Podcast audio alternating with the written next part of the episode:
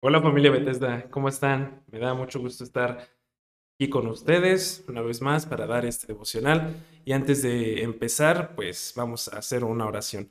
Señor, gracias te damos una vez más porque nos permites estar eh, leyendo tu palabra, Dios. Gracias porque podemos reflexionar a través de ella. Y en, esta, en este día te pedimos que tú abras nuestro corazón, abras nuestra mente, Dios, para que podamos entender lo que nos quieres decir. Y Señor, también para que lo podamos poner por obra. Gracias Dios, en el nombre de Cristo Jesús. Amén. Y el día de hoy toca leer primero a los tesalonicenses 4. El, el, tema que viene en los versículos al inicio hasta arriba, si se fijan en su Biblia o en la aplicación, dice la vida que agrada a Dios.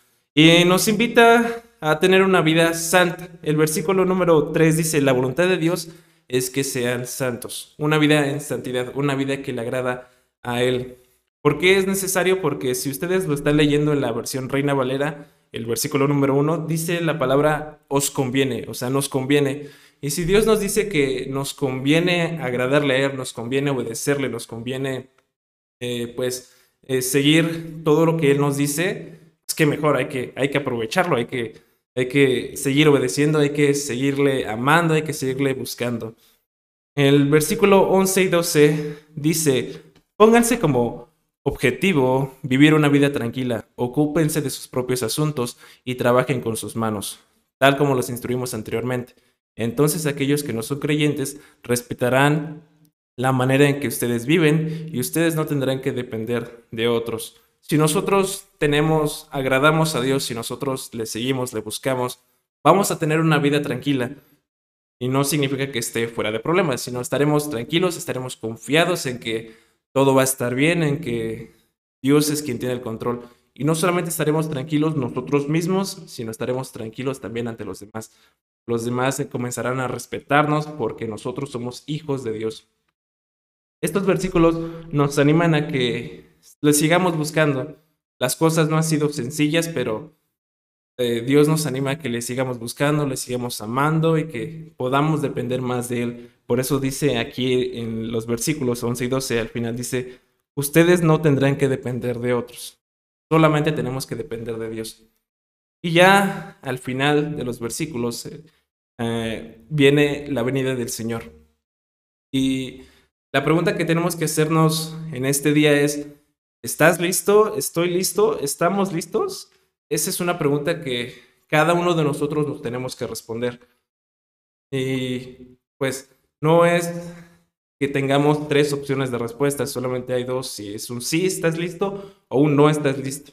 Si estamos listos, pues venga, el versículo, nos, el versículo base, el número uno, que dice, anímense a que lo sigan haciendo aún más, sigamos buscándole, sigamos creyendo en él. Pero si la respuesta es no, es hora de alistarnos, es hora de que tú y yo le busquemos más, es hora de que tú y yo nos pongamos a cuentas con Dios, es hora de que tú y yo si tenemos algún rencor, algún problema con alguien más, pues es hora de pedirle perdón, pedir perdón a Dios y pues a ir arreglando las cosas. Porque si se dan cuenta, si ven las noticias, si ven las redes sociales, ya hay muchas señales de que Dios ya viene. Entonces, pues es momento, que mejor el día de hoy de eh, comenzar a a cambiar las cosas, comenzar a cambiar nuestra vida a través de la palabra. El versículo número 18 termina diciendo, así que anímense unos a otros con estas palabras. Mis hermanos, familia, yo les animo a que sigamos buscando a Dios.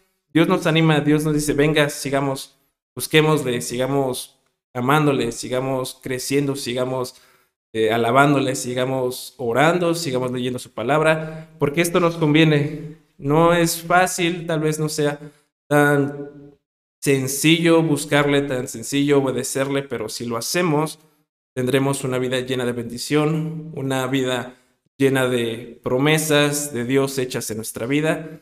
Y qué mejor, mi, amada familia.